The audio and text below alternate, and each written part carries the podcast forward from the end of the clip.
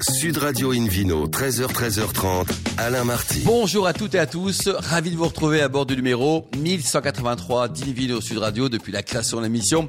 C'était en 2004, j'appelle que vous nous écoutez depuis la boutique Nicolas de Marseille, par exemple au 12 boulevard de la Blancarde sur 95.1 et n'hésitez surtout pas à réagir sur les réseaux sociaux, notre compte Instagram Invino Sud Radio pour partager, pourquoi pas, vos coups de cœur. Aujourd'hui, un très joli programme qui prêche comme d'habitude la consommation modérée et responsable avec tout à l'heure un débat sur les vins d'assemblage versus les parcellaires et le vino quiz pour gagner un coffret gourmand du domaine Canet-Valette dans le Languedoc et deux places pour la Cité du Vin à Bordeaux avec son musée, son parcours immersif, des dégustations, une vue panoramique des boutiques et des restaurants. Bref, n'en jetez plus.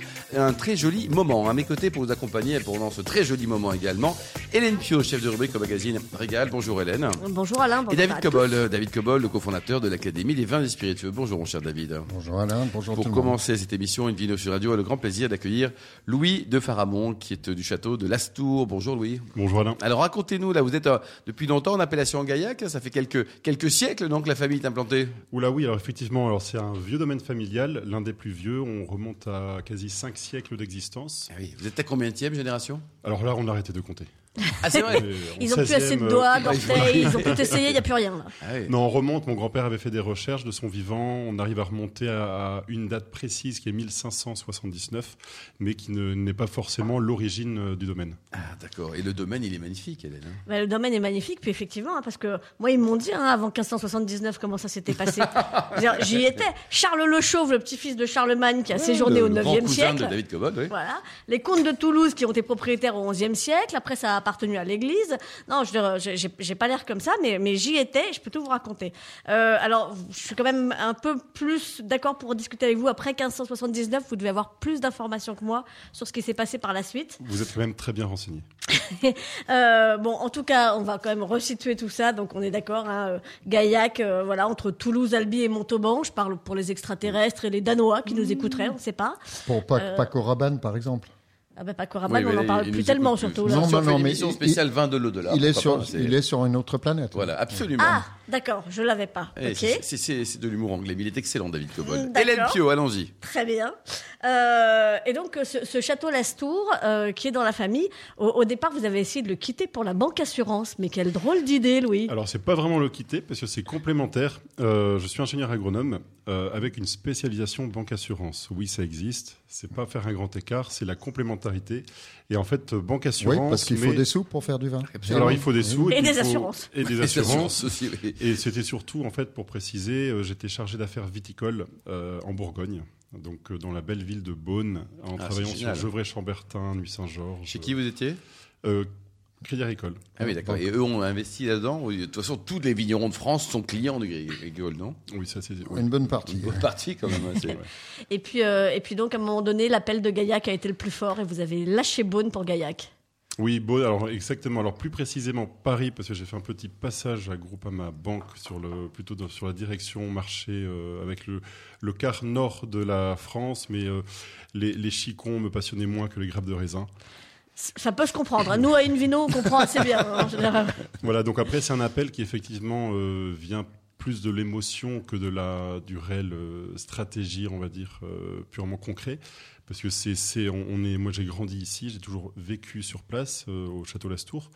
Et donc, euh, oui, il y a un moment, ça nous manque et Mais, on revient. Alors justement su- sur la marque en, en elle-même, Louis, dites-nous là, parce qu'il y a plein de Lastour euh, en France, quoi. C'est, on s'y perd, on a famé, on a même failli s'y perdre vraiment, quoi. Euh, Alors, vous êtes pas, vous êtes pas les, vous serez pas les premiers parce que l'Astour, en fait, c'est du. Si on regarde l'étymologie, ça veut dire les tours. Les Et tours. Les tours. Alors nous, aujourd'hui, les tours de l'Astour sont intégrés. C'était c'était l'origine du château qui aujourd'hui est une aile de la maison. D'accord. Donc les tours originelles sont intégrées dans des parties 18e, mais le nom est quand même l'un des plus anciens donnés. euh, Il y en a aussi dans les Corbières, il y en a d'autres. Oui, oui, oui, très Ouais. bien. on- Il y a combien de Lastour en France d'ailleurs? Alors, bonne question. On ne sait Et- pas. mais ça- ça pose pas à un nos problème. auditeurs, si- allez au boulot, allez les si- compter. Si, si vous pouvez les trouver, euh, envoyez-nous des, des informations. Absolument, Hélène. Mais ça pose pas un problème au niveau de la commercialisation. Euh, bonjour, je suis vigneron, le château Lastour. euh, Vous êtes déjà passe passé hier Pro- ça. problème, c'est plutôt des anecdotes rigolotes à raconter. On m'a livré un pressoir euh, chez moi alors que c'était pas destiné du tout à la maison. On a des personnes qui arrivent de- euh, un le de- soir à la maison pour dormir. euh, et je leur- les pauvres, je leur annonce qu'ils ont encore deux heures et demie de route. Euh, donc c'est plutôt ce ce genre de petites anecdotes rigolotes, mais en, en réalité, ça se fait en Eh ben, très le bonne jour de la intelligence. Saint-Valentin, c'est sympa ça. On arrive Ouais, deux heures et demie de route, euh, bon. Non, Allez. ça se fait en bonne intelligence euh, et on arrive vraiment à se, à se, Bon, à ça pas va, se mieux, sur le mieux. pied et à communiquer. Alors nous. le domaine, parce qu'on va en parler de ce domaine à Euh, Gaillac. à Gaillac donc. Euh, bah donc euh, vous vous êtes la, la donc la xème génération euh, sur euh, sur place. Euh, et l'âge moyen des vignes euh, c'est 40 ans. C'est une quarantaine d'années, ouais, exactement. Ce qui veut dire qu'il y a eu des, des arrachages, des replantations. Alors exactement, alors plus exactement le terme c'est restructuration, c'est-à-dire qu'on arrête, on arrache pour replanter, mais c'est un peu au quotidien. Alors, nous on a une, un- le domaine Château-Lastour fait 60 hectares, donc c'est quasi pas quasi chaque année, mais D'un seul loin. tenant Euh, Quasi, oui, d'un d'un seul tenant. C'est oui. génial. Hein. D'un seul tenant. David Cobol, il y a beaucoup de vignobles comme ça en France, un seul tenant euh, aussi important ou pas? Il y en a, il y en a autant qui ne le sont pas. Ça, ça dépend. Non, non, mais ça dépend beaucoup des, des régions. Des régions qui sont très fragmentées. Exemple typique, c'est la Bourgogne. Euh, c'est c'est presque euh, une rarissime de trouver un domaine d'un seul tenant en Bourgogne. C'est des petites Et- parcelles qui Et ont de été 60 rachetées. hectares. Oui, oui, oui. oui. Oui. Euh, sinon, euh, dans le Médoc, euh, des vignobles d'un seul tenant assez grandes, euh, Il y en a beaucoup, Il y en a quoi. pas mal. Ouais. Euh, c'est très, très variable et ça dépend de l'histoire de chaque euh, propriété. Hélène, on s'intéresse peut-être aux cépages parce qu'ils ont des drôles de noms. Hein. Ah ben, le, le- le- le plus le plus emblématique c'est peut-être le loin de l'œil. Ah, en blanc, oui, c'est le loin de l'œil, effectivement. ouais. Pas le plus connu. Ah, c'est pas le plus connu. Après, on a le, le mosaque aussi, en Oui. blanc, qui, Ouais. qui vient vraiment complémenter l'assemblage de Gaillac. Et puis euh, bon, en, en- en rouge on a aussi des cépages typiques du coin, le, le brocol, le fer servadou. Exactement. Alors oui, le fer, servadou, c'est vraiment le nom générique. Après, le brocol, c'est notre nom à nous, qu'on retrouve en déclinaison mansois en Aveyron, par exemple. Mais non, non, chez Ou nous, Pinanque on en dit, on dit Gascogne. chocolatine, comme on dit brocol. Ah, j'ai- j'aime bien le parallèle, ça me va assez bien. Bon, et puis on a le Duras qui est plus, plus Oui. consensuel au niveau du nom, ça va, tout le monde est d'accord. Mm. Oui, ça va alors. Voilà, et puis. Et euh, qui, qui ne vient pas de Duras. Et qui ne vient pas de Duras. Merci pour la Et qui n'a rien à C'est voir bien avec compliqué Marguerite. cette histoire. Hein. Eh oui, mais c'est Alors c'est les vins, on en compliqué. parle. Quel type de vin vous produisez Donc en, en rouge, par exemple, ce sont des, des vins à déguster sur le fruit, dans la prime jeunesse, à attendre? Alors Gaillac a une particularité qui, qui fait sa force et sa faiblesse euh, peut-être, c'est-à-dire que c'est vraiment très large. On a, on a, c'est un vignoble mixte, donc Mhm. on est tant sur des gammes d'AOC que d'IGP, et on, on a une gamme extrêmement large. Donc on a des rouges, oui mais pas que, on a des blancs, oui mais pas que, de la méthode ancestrale, on pourrait en faire une émission complète là-dessus.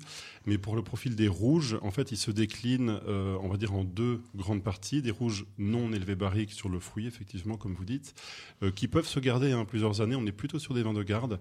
Euh, et des vins avec élevage barrique, ou en tout cas, on va rechercher l'extraction tannique euh, sur des, des cépages comme le, le prunelard, euh, bah, le brocol aussi, qui est vraiment un bon cépage si c'est ramassé à bonne maturité, euh, qui font des vins, des profils euh, qu'on peut goûter 10 ans, 15 ans après. À 10 ans, 15 ans. ouais. Ah, on Ah n'a pas oui. rougir. Il faut le dire, ça, hein, parce que c'est pas, c'est pas évident. Et, et des très grands liquoreux aussi.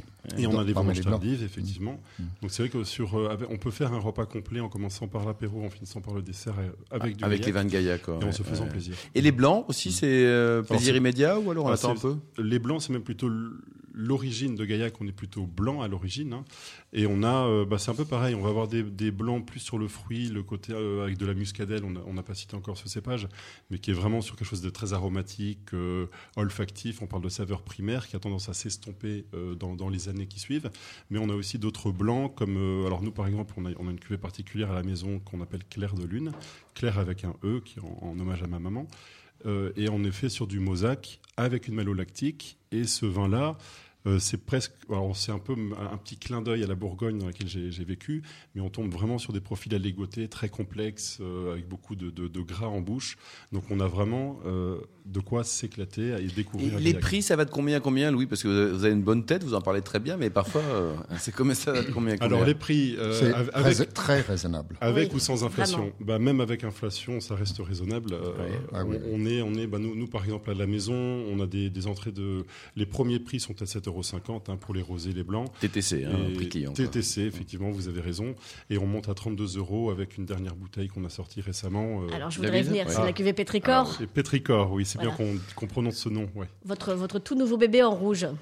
Exactement, c'est le dernier bébé. Oui. Donc racontez-nous Pétricor. Alors Pétricor, c'est amusant. On est parti sur un, c'est 24 mois d'élevage barrique, mais avec surtout, surtout ne pas boiser le vin. C'est surtout pas euh, au bout de 24 mois, c'est vraiment pas ça qu'on va voir. C'est vraiment la micro-oxygénation dans le vin et avoir un vin très rond, très souple. Alors là, pour le coup, la garde, euh, bah, il va falloir qu'on. On les oublie, quoi. On les oublie, quoi. On peut les Vous oublier. avez un site internet, une adresse peut-être pour prendre renseignement sur euh, sur vous, parce qu'on peut venir vous rendre visite. Hein, vous Oui, bah, alors, alors c'est c'est le. euh, euh, Château-Lastour avec un S. Oh. Je, je viens à votre beaucoup. Beaucoup plus simple. Merci Hélène, merci Louis également, David Cobol également. On se retrouve dans un instant avec le, le Vino Quiz hein, pour gagner des très très très jolis cadeaux en jouant sur invinoradio.tv.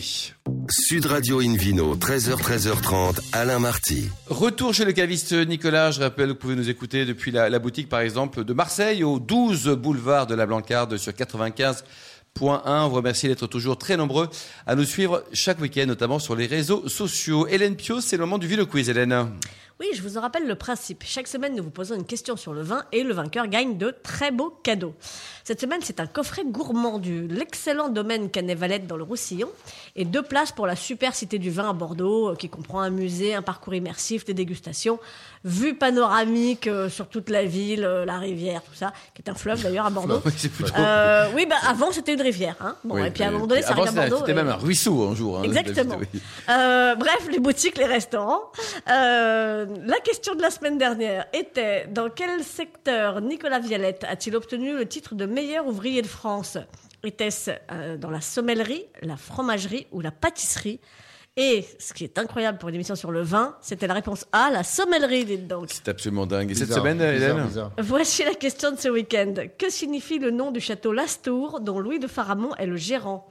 Réponse A, les toits. Réponse B, les murs. Ou réponse C, les tours.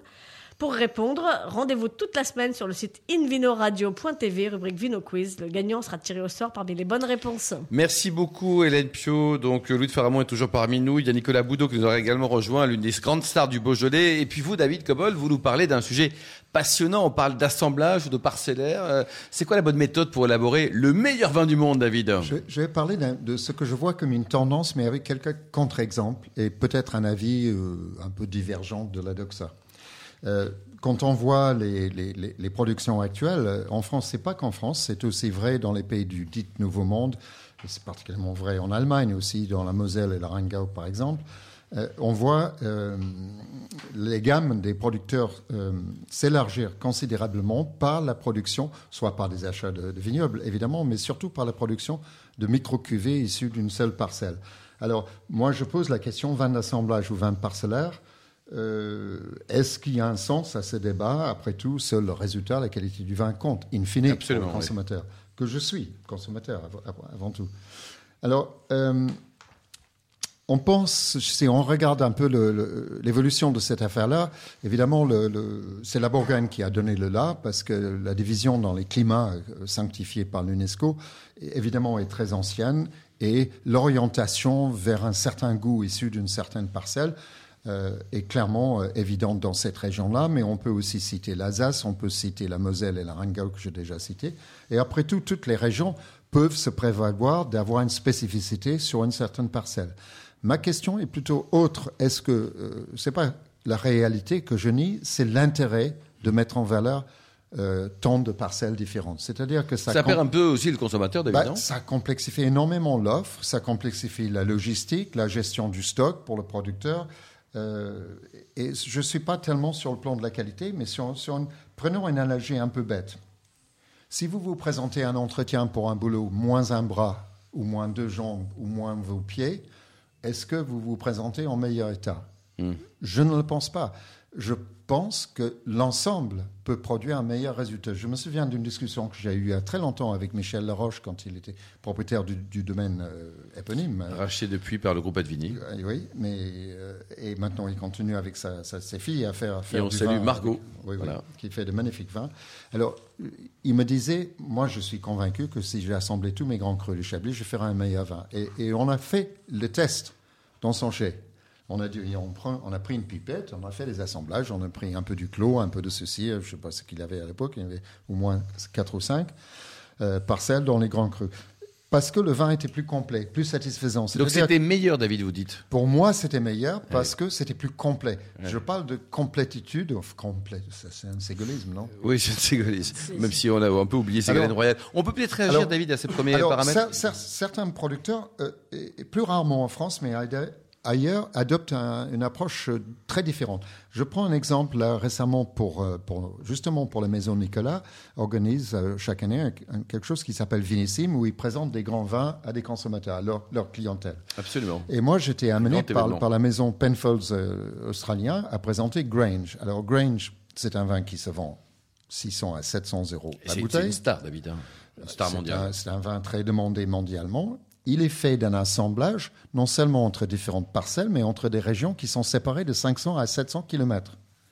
C'est-à-dire que le principe qui, obtient pour Penfolds, dans la plupart des vins, ils font des vins euh, d'une seule région et voire d'une seule vignoble parfois, mais la dominante, c'est l'assemblage large, où à chaque étape, à partir des raisins dégustés, à partir de la conduite de la vigne, euh, il y a un tri qui est fait. Ça, c'est meilleur que ça. Ça, ça peut aller dans telle, telle cuvée. Et ensuite, on descend, on descend et on descend, et on garde que le meilleur pour Grange.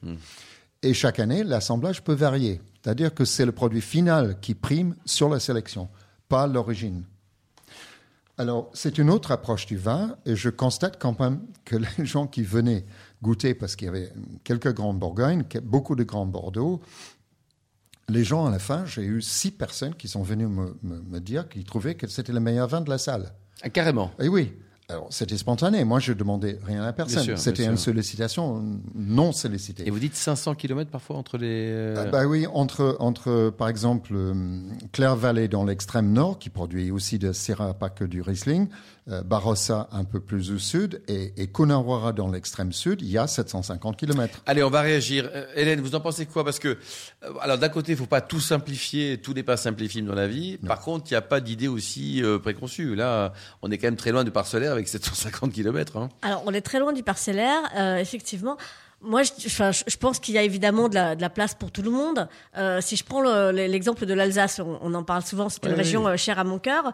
Euh, on a euh, d'un côté 51 grands crus euh, qui sont parfaitement délimités, et qui sont voilà. Et puis et puis euh, on a euh, une très grande tradition qui s'appelle l'Edelsfeker euh, en alsacien ou le gentil euh, en, en langage plus courant, on va dire, euh, qui est cette tradition d'assemblage de plein de cépages, de euh, bah, ce qui traîne, ce qu'il y a, ce que vous Un, avez un sur petit vos coup de complant. Voilà. Mais Euh, vous voyez et- qu'elle a utilisé le mot qui traîne. Vous voyez hein, déjà une note, note péjorative dans cette non, non, non, non, non, pas du tout, parce que, parce que euh, ce, ce, ce, Mais dans l'esprit des gens, David, il faut tenir compte de l'esprit des gens. Mais effectivement, il faut combattre aussi ces idées Oui, reçues. oui. Ce, ce, ce- ce vin dit gentil, euh, il a servi à boire à toute l'Alsace euh, pendant des siècles et encore aujourd'hui. euh, Et pas euh, qu'à l'Alsace. Oui. Oui, oui. Et, et, et encore aujourd'hui, on, on boit ça, euh, on coûte ça à l'apéritif en- avant la choucroute, c'est parfait. Nicolas, vous en pensez quoi en tant que, que star, encore une fois, élu me- meilleur vin du, du, du, du gamay, gamay du monde hein, Et, c'est- et producteur de Et parcellaire. producteur de parcellaire. Parce que là, bon, David, il a une tendance parfois à provoquer, mais c'est très bien, ça amène le débat.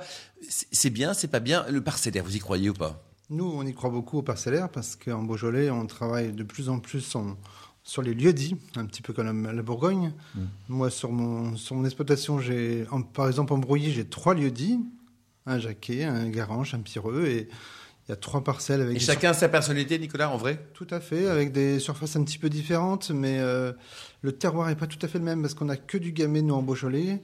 Et avec ce gamay, il faut qu'on arrive à faire des vins un petit peu de garde avec nos sols et notre savoir-faire. Et si tout était assemblé, comme disait David Ouais. tout à l'heure, par exemple pour Penfolds, euh, nos amis euh, australiens Est-ce que, vous, est-ce que vous avez déjà fait le test d'assembler toutes ces parcelles Oui, et, et après, goûter on- si c'est mieux On, Meilleur. on enlève la spécificité de chaque parcelle. Ouais, là, il y a un choix. Il y a, il y a un choix. Il y a un choix. C'est- Et, et vous, Louis, vous en pensez quoi Alors, donc, euh, pour votre, votre vignoble à, à Gaillac, on le rappelle. Donc, euh, Alors moi je rejoins Ni- Nicolas, c'est que nous alors nous personnellement Château Lastour, on a comme on a des parcelles d'un seul tenant, c'est difficile de faire du parcellaire sous-entendu parcellaire différent, c'est mésoclimat différent, hein, une parcelle qui va être à l'abri d'une haie, euh, près d'une rivière, sur un coteau. Nous on n'a pas vraiment ça, c'est vraiment tout est d'un seul tenant. En revanche, on va avoir euh, bah, notre cépage Mosaque par exemple à Gaillac, qui est dans, chez nous sur la première terrasse du Tarn sur des terrains très caillouteux, ne va pas du tout exprimer les mêmes arômes que un Mosaque sur un plateau cordé avec un sol peu profond. est-ce que c'est pour ça que vous faites deux mosaques bah, C'est-à-dire que chez moi, je fais un mosaque identifié l'Astour, mais mon, mon, voisin qui est sur les coteaux ou sur un plateau euh, plus en altitude. Il est différent au niveau de. Il, des... il aura un profil organoleptique différent, mais ce sera deux domaines différents. Demain, si je prends effectivement des, des parcelles à plus haute altitude sur des terres plus pro, moins, moins profondes, euh, je pense qu'effectivement, j'ai plus un intérêt à séparer les deux jus. À la cave et de surtout les assembler. Mais ça veut dire, David, par exemple, quand on prend une euh, Saint-Émilion, par exemple, Saint-Émilion, il y a des terroirs magnifiques, il y en a d'autres qui sont bof, hein, vraiment bof. Ouais. Voilà, ça s'appelle Saint-Émilion, tout ça. Si on assemble tout ça, c'est pas pour ça qu'on va avoir un bon vin. Hein. Pas nécessairement, ça dépend le, le travail de l'assemblage. Je trouve que le travail de l'assemblage est exemplarifié par la, par la champagne, par exemple. Oui. Euh, le champagne, c'est presque toujours un travail d'assemblage. Euh, je ne parle pas de cépage, je parle de parcelles. Euh, Si vous prenez les, les grandes cuvées des, des, grandes maisons, ils utilisent nombre de, de, de crus extrêmement large. Merci beaucoup, merci à tous hein, pour ce débat. On en reparlera. Assemblage parcellaire, euh, quels sont les enjeux Un clin d'œil à Emma qui a préparé cette émission. Fin de ce numéro d'Invino Sud Radio. Pour en savoir plus, rendez-vous sur sudradio.fr, invinoradio.tv, les comptes Facebook, Instagram. On se retrouve demain. Demain, ça sera à 13h. On parlera notamment de Tavel ainsi que du concours, d'un concours génial qui s'appelle le Mondial des vins blancs en Alsace. D'ici là, excellente suite de week-end. Restez fidèles à Sud Radio. Encouragez tous les vignerons français et surtout respectez la plus grande des modérations.